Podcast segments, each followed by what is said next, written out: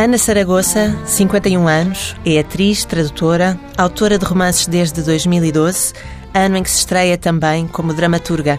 É desses dois textos iniciais que vamos falar hoje, nesta entrevista, uma parceria tsfdelas.pt. Mas primeiro, uma pergunta sobre fotografia. Ana Saragoça, por que é que se faz fotografar sempre com um livro de Emile Zola para a sua promoção profissional? Foi uh, isto fez parte fez parte de um, de um blog de um fotógrafo que é o Mário Pires que um, tem um, um, blog chamado uh, Book Loving Girls uh, em que fotografa as mulheres com um livro que as tenha marcado. E essa fotografia é de 2011 portanto está desatualizada mas é de facto a fotografia que eu tenho que, em que mais me reconheço Uh, eu, antes do Mário Pires me fotografar, odiava ser fotografada. Apesar de ter um pai fotógrafo e de, uh, e de gostar muito de fotografar, detestava ser fotografada. E o Mário convenceu-me e, de facto, foi uma experiência transformadora. E eu levei o Germinal porque ao contrário, eh, eh, as leituras que nos marcam normalmente são as leituras que nós fazemos na juventude, não é? Eu lembro-me de ter lido As Vinhas da Ira e o Leste do Paraíso, parece Sally Steinbeck, Leste do Paraíso, o Somerset Mom e todas essas coisas na adolescência. E marcaram-me imenso. Na idade adulta, é raro nós encontrarmos um livro que nos, que nos atinja que transforme? Que transforme e que nos atinja quase visceralmente. E foi isso que me aconteceu com o Germinal. Foi uma enorme descoberta. Eu já conhecia Zola, mas o Germinal é, um, é uma obra-prima. E, e eu achei curioso decidi escolher eh, o Germinal para ser fotografada com ele porque de facto foi uma foi uma leitura que me marcou já na idade adulta. A visão hiperrealista, uh, naturalista de Zola contagia hoje a sua escrita? não pensei nisso. não, não, eu não, não, não penso nisso. Eu, eu basei muito a minha escrita, talvez por ser atriz, basei muito a minha escrita na oralidade. E também, talvez por uh, não ter carro e andar sempre de transportes, basei muito naquilo que ouço e apanho, gosto de apanhar os tiques das pessoas e a, e a maneira como falam. Eu acho que o Zola tinha uma missão e era uma missão social importantíssima na altura. Eu, eu, por enquanto, não tenho isso. Quer dizer, sou, sou uma ativista de muitas coisas, mas, uh, mas na minha escrita, propriamente dita, acho que a minha única. Uh, principalmente nas últimas peças que escrevi, a minha maior uh, preocupação, também ter chegado a esta idade, é um bocadinho um ideal mais para o feminista e a valorização das mulheres de meia idade, que são um grupo etário altamente desvalorizado. A Mãe da Noiva é a peça que escreveu, ou melhor, que reescreveu recentemente, uhum. porque ela foi escrita em 2012 para o Teatro Rápido. Era Exatamente. uma peça que tinha 15 minutos e este ano foi levada a palco. É a Ana Saragossa que a interpreta também uh, em moldes diferentes. Uh, o que é que aconteceu à peça? Não, a peça, pronto, falava exatamente, foi, foi escrita para, para outra atriz, essa versão de 15 minutos foi escrita para a atriz Rosa Vila, uh, em 15 minutos, uh, portanto, basicamente a sinopse da peça é esta, uh, no final do, do, do, do banquete de casamento da sua filha, a mãe, talvez quiçá empurrada por alguma coragem líquida. Uma certa uh, embriaguez. Uh, mas uma embriaguez uh, composta, digamos assim, resolve uh, pôr as contas em dia com todas as pessoas que lhe passaram pela vida. A própria mãe, o, o ex-marido, o irmão, até a filha. Pronto, e, e, e eu, eu, eu descobri uma coisa, é, eu sempre tive muito sentido de humor, mas eu também já descobri uma coisa que é nós podemos dizer tudo o que quisermos a, a, a, em comédia, porque quem é inteligente uh, percebe a mensagem que está por trás. Quem não quer perceber, ah, ela está a brincar, isto é, é galhofa e tal. E, portanto, a peça foi muitíssimo bem recebida. e houve imensas pessoas que se identificaram comigo e comigo, isto é, com a personagem. E, e pronto, e, e, foi, uma, foi, foi um grande mergulho fazer um monólogo. E, Esta Mãe da Noiva tem como subtítulo O Pranto da Maria Parva, que é obviamente uma alusão à peça de Gil Vicente, O Pranto da Maria Parda. Sim. Um, que diferenças há entre estas duas personagens? Porque é que chama personagem quinhentista para os dias de hoje? Bom, Uh, obviamente que a Maria Parda uh, era uma alcoólica, mas uh, não é por isso que eu. Que, para já, eu, eu pus, pus esse subtítulo porque sinceramente não resisto a um trocadilho. Essa é a primeira coisa. A segunda coisa é hum, refletir sobre todas as parvoíces que nós fazemos ao longo da vida, nós as mulheres, em nome daquilo que vão pensar de nós e daquilo que é esperado de nós e, de, e do que dizem e do que pensam tanto os pais como os filhos, como as pessoas que nos rodeiam e, sobretudo, os homens. E então, hum, quando se chega a, a, uma certa idade, percebemos que, que não vale a pena nada disso.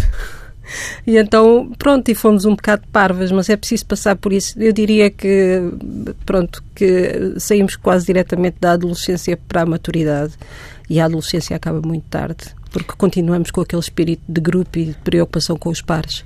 E esse, essa preocupação é o tal ativismo de que falava há pouco uh, das mulheres de uma certa idade, das mulheres de 50 anos? Sim, porque o que eu sinto é que uh, todos os. Uh, o target, uh, como atriz, é notório na ficção portuguesa, televisiva, que não existem pessoas idosas, por exemplo. As mulheres de meia idade são as cozinheiras, são as criadas, são as megeras e temos atrizes de ainda ainda não têm 40 anos e já estão um, a fazer de mães de marmanjos e marmanjas com com 20 e tal anos. Uh, isto é um total contrassenso. O que é que isso faz na percepção do público do papel que deve ser atribuído às mulheres? Pois é o culto da juventude, é o culto da, da beleza, mas eh, faz-me impressão porque é um fenómeno unicamente português. Uh, se nós uh, virmos a ficção espanhola, que é, vamos falar das que estão mais próximas de nós, que é a, a, a ficção espanhola ou a ficção brasileira, uh, há atrizes de todos os tamanhos e feitios e de todas as idades. Porque isso enriquece, de facto, a, a, a história e a narrativa. E como todas as coisas, como todas as, as, as profissões criativas, uh, eu acho que a arte de representar também se apura com a idade. E, portanto, na escrita, a mesma coisa. Há um culto, eu chamo, eu chamo isso o padrão IPJ, que é. Que é o Instituto pronto, Português da Juventude sim, aplicado é, aos livros. Exato, é porque os autores jovens são completamente reverenciados eh, e. Eu, neste momento, não sei se, se o Saramago aparecesse agora, seria eh, muito estranho, porque o Saramago escreveu o primeiro romance com 60 anos e isso praticamente não tinha pronto não tinha lógica nenhuma na, na óptica de, de, de, de, uma quantidade de gente. Isso para mim não faz sentido. As mulheres de 50 60 anos hum. estão a ser invisibilizadas pelos meios uh, tradicionais de comunicação social e pelos novos também. Sim talvez não sei. Eu, eu, eu o que eu acho é que sempre foram invisibilizadas. Portanto, nesse aspecto, até acho que se estão a tornar mais visíveis. Porquê? Porque a esperança de vida prolongou-se, não é? Nós, uh, uh, uh, neste momento, vivemos todos até muito mais tarde, em média. Vamos lá ver se eu não saio daqui e não sou atropelada. mas o que acontece é que, ou seja, nós aos 45 anos não somos como há, há um século, uh, não somos avós, raras de nós somos avós, uh, não temos uh, e não estamos com os pés para a cova. Muito pelo contrário, estamos finalmente mais autónomas em relação aos filhos, quem tem filhos, e estamos muito mais disponíveis para viver. É por isso que em 2012 desata a escrever? Pois, 2012 foi, foi, um, foi, foi um ano. Eu já tinha. Eu comecei a escrever esse livro em 2001 e ele ficou na gaveta esses anos todos. O Todos sim, os Dias São Meus? Sim. Porquê é que ficou na gaveta? Porque eu não, não tinha grande estímulo para o escrever e não tinha. Hum, Uh, achava que não conseguia. Que, pronto, eu sempre li muito e quem lê muito uh, lê os, os, grandes autores e pensa: estás doida, não. não não Há uma espécie de reverência limitativa. Sim, sim. E, e não tinha encontrado ainda aquilo que eu chamo a minha própria voz. Aquilo onde queria chegar. Ou seja, ter um estilo que é meu. E acho que isso agora encontrei. Uh, e a partir do momento em que, em 2012, uh, uma pessoa que leu aquilo que eu tinha escrito até meio, disse-me que eu tinha de acabar o, o livro e, e, procurar uma editora e, e, e, correu tudo muito bem nessa altura, embora depois a parte da editora não tenha corrido tão bem, porque o livro foi editado, mas depois não foi promovido. Mas, de facto, é uma é, é, é, exatamente isso. É, é uma questão de disponibilidade, de ter uh, o resto das coisas arrumadas? A disponibilidade de uma mulher para escrever, isso é outro assunto. É, é, é, complicado. Maria Teresa Horta fala muitas vezes disso, da impossibilidade de escrever porque tem todas as outras eh, tarefas domésticas da casa. Ela contava inclusivamente uma vez que trocou a lista das compras do talho por um poema e entregou o poema ao, ao talhante, que no final do dia não tinha a lista das compras uh, feita e foi um problema uh, para fazer o jantar. Isto passa-se na vida das escritoras? Passa-se na vida de quase todas as escritoras. Né? É assim, muito poucas escritoras portuguesas podem viver da sua escrita. Imagino que haja, sei lá, talvez a Margarida Rebelo Pinto, que vende imenso, possa viver da sua escrita. O resto, todas nós temos de fazer por viver. Se acrescentarmos a isso que eu sou atriz, portanto, e tradutora, ou seja, sou uh, 100% precária, 90% do meu tempo é passado a, a, a esgravatar para conseguir o sustento da casa. Ou seja, como diz a Mafaldinha do Quino, o que é urgente não, deixa, não dá tempo para o que é importante porque é o que nós precisamos, uh, precisamos de disponibilidade para escrever, mas na verdade passamos o tempo todo a trabalhar. Uh, deixou de haver horários, deixou de haver uh, todas essas coisas e, hum, e pronto, e é o que se está a passar comigo agora hum, é que eu estou, estou a gerir melhor o tempo porque os meus filhos já estão mais crescidos e porque estou separada e porque, portanto, é, é, é diferente. Uh, eu não, não, não vou falar das tarefas domésticas porque eu sou uma desgraça. É má dona de casa. Péssima, péssima dona de casa. E não tenho, não tenho dinheiro para ter empregada, por enquanto. E então, digamos que é tudo um bocado caótico. Mas uh, o, o facto de ter de alimentar e de ter de, enfim, manter mais ou menos alguma normalidade na casa leva-nos muito, muito tempo. E a parte do trabalho mesmo em si, de, de, de traduzir, de, de fazer mil e uma coisas, principalmente as traduções, que são uma coisa morosa de fazer, ocupam-nos o tempo todo, basicamente. E, e isso é uma coisa que acontece a muitas mulheres, com certeza. Neste livro, Todos os Dias São Meus, é justamente um livro sobre casas, sobre prédios, sobre um condomínio e escolhe para personagem principal uma rapariga quase desprovida de personalidade e que está morta. Sim. Que processo é este de construção? Normalmente as personagens principais são os heróis. Pois, uh, e ela acaba por ser, mas uh, uh, o, o, que eu. a mim o que me faz sempre muita impressão é o tal culto da beleza.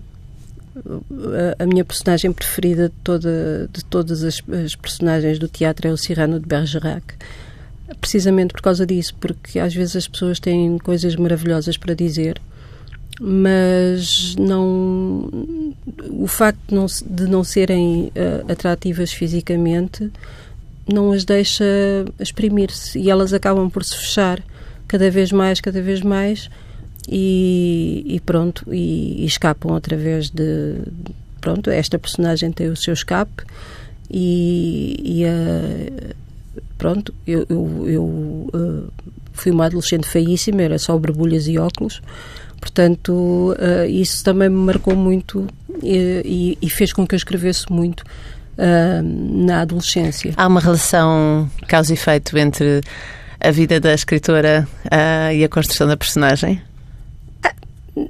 Bem, essa, essa rapariga é extremamente apagada. Eu, não é o seu caso. Pois não. Eu sou, eu sou completamente uh, histriónica às vezes. Somos ambas tradutoras, é um facto, mas um, Sim, há, há fatores aí autobiográficos, há coisas aí autobiográficas, mas, eh, mas eh, como em todos, acho que todos os escritores têm bocados autobiográficos, mas não, não há, não há nenhuma correlação. Ela é talvez aquilo que eu gostaria de ser, talvez, não sei, de preferência sem, sem morrer. Sem ser assassinada. este, este livro uh, é difícil de categorizar, uh, porque tem lives de comédia de costumes, uh, parece um policial. Como é que se escreve um livro que não tem um género? Ou o género é uma questão importante quando se senta à mesa a escrever? Como é que é o processo criativo? Eu não tenho género nenhum. Acho que, uh, para além do feminino, não acho que não tenha mais nenhum género. Tenho, uh, o que eu tenho é a minha preocupação. Não, não tenho preocupações nenhumas a escrever, adoro escrever. Aquelas pessoas que. Há pessoas que dizem que escrever é um enorme sofrimento, para mim é um prazer imenso. Uh, eu, quando me sento para escrever, a única coisa que eu quero é escrever alguma coisa que eu gostasse de ler e, e que e sim preocupa-me preocupa-me não gosto que as pessoas gostem, gostem daquilo que eu que eu faço e que eu escrevo. E hum, não estou a pensar no leitor mas estou uh, a, a, escrever coisas que me agrada que me agrada escrever. Uh, não, não, não, não penso num género propriamente dito tanto que agora estou mais virada para a dramaturgia um, lá está a, a necessidade aguça muito o engenho não é e, e quando nos pedem coisas, uh, muitas vezes essas coisas constituem um desafio. Por exemplo, a Planeta, uh, o ano passado. A editora Planeta? Sim, a editora Planeta Manuscrito, que, voltou, que fez uma aposta muito arriscada, que foi reeditar um romance que, que, que já tinha sido editado em 2012. Uh, e, e, e, por, esse, por essa aposta eu estou eternamente grata mas o ano passado, por exemplo, fez-me um desafio hum, que eu ao princípio achei, achei que, que, disparatado, mas ao mesmo tempo extremamente desafiante, que, que foi escrever um livro erótico. E está nessa empreitada neste momento? Não, não, o livro já está editado, só que está editado sob pseudónimo. Okay. Uh... Porquê? Não é porque eu me envergonho daquilo que escrevi, porque eu até devo dizer que até agora foi, foi o, o, o livro mais volumoso que eu escrevi, uh, porque eu sou normalmente uma rapariguinha muito sintética, mas como aquele, aquele como tinha umas, umas guidelines muito específicas, ou seja, Uh, não sei quantas uh, mil palavras uh, e pronto, isso, isso é um desafio enorme e que eu adoro, que é escrever uh, para um objetivo e então fazer e ensinou-me imenso. Uh, e depois uh, propuseram que fosse de época e propuseram que se passasse nos Açores. E, e, pronto, e eu foi, foi, foi deu-me imenso prazer escrever esse livro. Foi, uh, quando digo prazer, não é daquele, é do outro. é prazer intelectual. Sim. Este livro, Todos os Dias São Meus, podia ser eh, uma peça de teatro? Toda a gente diz isso. Há quem fala em peça de teatro, há quem fala em filme, há quem fala em, em série online. Sim, acho que sim, que podia. Tem personagens muito marcantes e uma que todos reconhecemos eh, mais dos anos 80 e 90, quando éramos todos ricos do que agora a porteira. Que mulher é esta que supostamente devia saber tudo das nossas vidas ou das vidas dos condóminos daquele prédio pois e a, não sabe? A porteira estava, era inspirada numa pessoa que, que morava no resto do chão do prédio onde eu vivia. Apesar desta morar no último andar, porque eu, eu traduzo, faço legendas para a RTP traduzo e, e legendo para a RTP há muitos anos, há, faz uh, eh, 21 anos este ano. E havia um, um, prédio que, que a RTP tinha na Alameda das Linhas de Torres, que era o 95, chamava-se o 95. Era o número 95. E, e era um prédio de habitação normal, e havia sempre uma velhinha na entrada a falar com, com, com o segurança. E eu um dia, uh, porque me enganei no andar do elevador, uh, fui ter ao último andar e percebi que ela vivia acima do último andar e era a porteira do prédio. Ou seja, a porteira, em muitos prédios de Lisboa, vive no, no último andar. Numa casa sem, já sem acesso. Numa casa já sem acesso elevador. elevador. E isso fascinou-me eh, e, e, depois uh, uh, inspirei-me numa, numa vizinha que tive uh, em Alcântara. Muito zangada e muito má língua esta porteira. sim, sim, mas era exatamente isso. É daquelas pessoas quando nós entramos no prédio sentimos o ralzinho do, do, do da porta, do da porta a abrir. E temos uma vontade imensa de fazer uma careta ou um gesto ordinário, mas pronto. Mas estão cá mais, neste livro estão cá mais personagens que todos reconhecemos. O rapaz que está temporariamente em Lisboa e que não gosta nada desta cidade, uh, o divorciado que é alvo de críticas.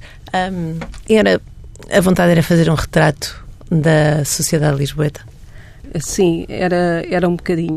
De, de, de, eu diria que de uma sociedade urbana, eh, eh, embora eu não conheça, nunca tenha vivido noutra cidade, a não ser em Lisboa, mas eh, Acho que tanto em Lisboa como no, numa grande cidade como o Porto ou em Coimbra haverá estas pessoas. Existirão também Sim. cranianos. cranianos existem em todo lado. Estes cranianos, afinal, são moldavos. São moldavos. Uh, isso é uma coisa recorrente na minha escrita não sei porquê, falo muito dos imigrantes. Uh, acho que até agora nunca escrevi nenhuma peça que não tivesse metido brasileiros, uh, uh, moldavos, ucranianos, ao contrário de, de, do bruá que se ouve aí. eu, eu adoro esta, esta mistura enorme que a imigração nos trouxe. E, e por porquê? Exemplo, Consegue perceber porque é que... Sim, porque acho que é sempre bom termos contacto com outras culturas e porque o meu grande sonho utópico era que deixasse de haver hum, era que realmente nos misturássemos todos e não houvesse qualquer diferença uh, racial marcada, por assim dizer, desta aquela visão de nós e os outros. Uh, tento sempre pôr-me no lugar do, dos outros e, e, por exemplo, eu vivi uh, durante dois anos na, na Parede, que foi a, a, a vila onde eu passei a minha juventude também, mas agora voltei lá durante dois anos e sensivelmente 50% da população da parede são brasileiros. E são os brasileiros que dão a vida toda à parede. Isso quer dizer o quê? Que vêm para a rua, que abrem os é, comércios? Abre, uh, são os empregados, são. Uh, eu costumo dizer que na, que na parede uh, cabeleireiros, lojas esotéricas e igrejas evangélicas há uma, há, há uma em cada esquina. E é um bocado verdade.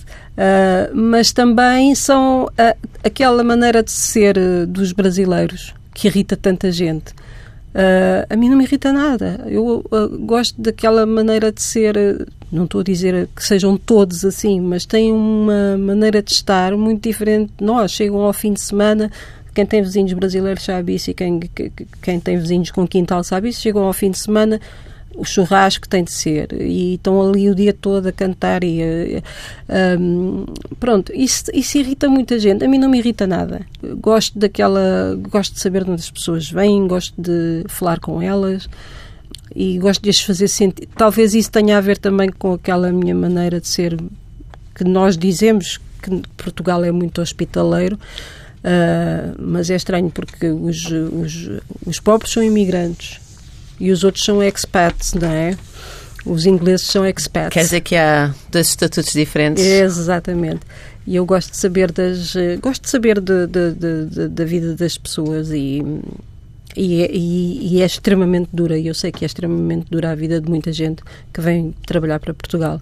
E gosto de os fazer sentir bem-vindos, pelo menos junto de mim. Ana Saragossa, os seus livros, as peças de teatro, o romance, têm sempre personagens uh, femininas como personagens principais. Porquê? Bom, eu não tenho. Eu, eu até agora escrevi sempre na primeira pessoa, porque calhou assim. Portanto, não, portanto eu não sou muito adepta de, de, de, de, de falar com a voz de um género diferente. Por exemplo, um, um, dos livros mais giros que eu li, que foi o A Casa dos Budas Ditosos, do João Balde Ribeiro, que era um, é um autor que eu adoro, tinha como narradora uma mulher. E eu, apesar de achar o livro muito engraçado e muito giro, nunca senti que fosse uma mulher a, a, a, escrever. Há diferenças entre a escrita das mulheres e a escrita dos homens? Ou seja, o que lhe pergunto é a eterna questão: existe literatura feminina? Não, não me parece que exista. Também não, não, não, não acho que. Eh, o que eu acho é que nós somos muito rapidamente arrumadas na, na prateleira das românticas e de, de, de, de dessas da literatura cor-de-rosa. E isso põe-me completamente furiosa. Mas isto não é de agora. O maior, o, o romance fundador da literatura gótica, que é o Monte dos Vendavais, só foi publicado porque a Charlotte, a Charlotte Bronte uh, escreveu sob um pseudónimo masculino. masculino. Uh, as grandes, a Mary Shelley uh, uh, escreveu Frankenstein e, no entanto, as pessoas dizem, ah, não, as mulheres não escrevem terror, não escrevem fantasia, não escrevem... Claro que escrevem, todas, todas escrevem essas coisas e todas as escritoras que se dedicam a um género escrevem aquela ideia de que as mulheres só se preocupam com, com folhos e com, e com conversas e com treta, corações a bater e com corações a bater uh, mas também é um bocadinho, também vem um bocadinho da, da, da, do público. Também vem um bocadinho das. das de, o que é que isso das, quer dizer? As das consumidoras de, preferem de literatura. esse tipo de literatura à outra? Eu posso explicar o que é que aconteceu com o meu o, o famoso o filho que eu dei para a adoção, que foi o livro erótico. Foi-lhe posta uma capa. O livro chama-se Ilhas, Ilhas de Paixão. E foi-lhe posta uma capa em vez de fazer uma capa tipo Sombras de Grey, preto e branco e tal, a sugerir uh, Hanky Panky, uh, não. Foi-lhe posto uma, foi posta uma capa com uma menina com uma saia de balão a olhar para o oceano. E o que é que aconteceu? O livro foi, assim que foi lançado, foi comprado porque uh, as, as leitoras de literatura romântica devoram. São, nem sei como é que conseguem ler tanto e tão depressa. E então o livro foi imediatamente. Uh, uh, e, a, e a, a, crítica deixou de existir e passou. praticamente deixou de existir e passou a ser substituída pelos blogs e pelas bloggers que algumas delas são basicamente analfabetas e, são, e é delas que depende a nossa, nós vendermos ou não. Um, e as editoras mandam para as bloggers uh, os livros e tudo isso. E o, o que aconteceu foi que eu tive várias críticas a, a dizer que o meu livro era uma traição àquela capa lindíssima porque depois aquilo lá dentro não tinha imenso, tinha imenso sexo e, e, e era, e era uh, uh, no fundo, no fundo, não é que elas não gostem de ver sexo nos, nos romances românticos, porque todos têm, mas é muito aquela coisa de ai, deslarga-me, deslarga-me, ai, está bem, pronto, eu vou. Uh, e neste caso não foi, era, eu fiz uma heroína feminista, fiz uma heroína de 1860 que ia ela tomar a sua iniciativa e fazer e, e, e, e pronto, romper com todos os limites. E isso uh, escandalizou de tal maneira que fui bastante. Não fui eu, a, a, a autora é que foi insultada. Porquê que as mulheres têm estas expectativas para elas? Porquê que há um campo que é proibido, que não se pode entrar. Porque é que as mulheres têm tanto medo da emancipação sexual e daqui falamos de literatura também e falamos também da questão da idade. Pois, lá está. Isso é uma coisa para a qual eu estou neste momento completamente disponível para explorar e que antes não estaria. Porque temos de pensar nas nossas mães e temos de pensar nas nossas eh, colegas e temos de pensar, pensamos muito nessas coisas e é, hum, e é, e é complicado. Hum, é o que eu costumo dizer, não se espera, não se espera que as mulheres gostem de sexo e se gostam, é, não se espera que digam. Pronto. E isso é. E não se espera que uma mulher de 50 anos, por exemplo, se interesse por tal coisa. Aliás, houve um juiz, inclusive, que. Considerou que, não era um dano. não era um dano. E a outra coisa é. O feminismo voltou a ser um palavrão. Há mulheres que fazem muita questão de dizer que não são feministas porque não são contra os homens. Uma feminista não é contra os homens. Eh, pronto, haverá algumas, mas não são feministas. Isso já é, um, isso já é outro tipo patologia na qual eu não Misandria, entro. não é? Pois. É, a misandria, sim, é o oposto da misoginia. Agora, o, o, feminismo é apenas uma luta por direitos iguais. E o que, o que eu acho é que se andou para trás, especialmente nas sociedades ocidentais, uh, andou-se para trás uh, nesse aspecto. E, e, e... Mas o feminismo hoje é mais popular do que nunca. Não sei, é assim, sempre que alguém quer gozar com alguma coisa, gozam com os capazes. E, o, a plataforma feminista. Sim, e apresentam as capazes como umas loucas uh, desvairadas da cabeça. É assim, quando uh, as Três Marias fizeram o, o, que fizeram, que foi escrever as novas cartas portuguesas e, e fazer uma manifestação feminista a seguir ao 25 de Abril, em que foram agredidas, uh, a coragem que foi preciso para fazer aquilo foi enorme. Neste momento, nós não conseguimos reunir, penso que não conseguimos reunir ninguém, uh, não conseguimos reunir um número significativo de mulheres para ir para a rua lutar pelos seus direitos, porque todas acham que já têm os direitos e não têm. Nós continuamos a ganhar menos do que os homens no geral. E, nós, e quando nós estamos a lutar por nós, estamos a lutar pelas mulheres do mundo todo. Porque, sim, eu estou aqui a falar, estamos aqui as duas a falar de cara destapada e, e, e, e falamos de sexo e falamos dessas coisas todas, isto não é normal numa grande parte do globo. Portanto, hum, quando nós próprias hum, abdicamos dos direitos, é como abdicar do direito de voto. Uma coisa porque tanta gente lutou e de repente, ah, está a chover, não vou votar. É uma coisa que eu não consigo entender. Não consigo. Ana Saragossa, a literatura e o teatro têm o poder de mudar o mundo? Eu quero muito que sim. Têm o poder de mudar as pessoas. Portanto, são as pessoas que mudam o mundo.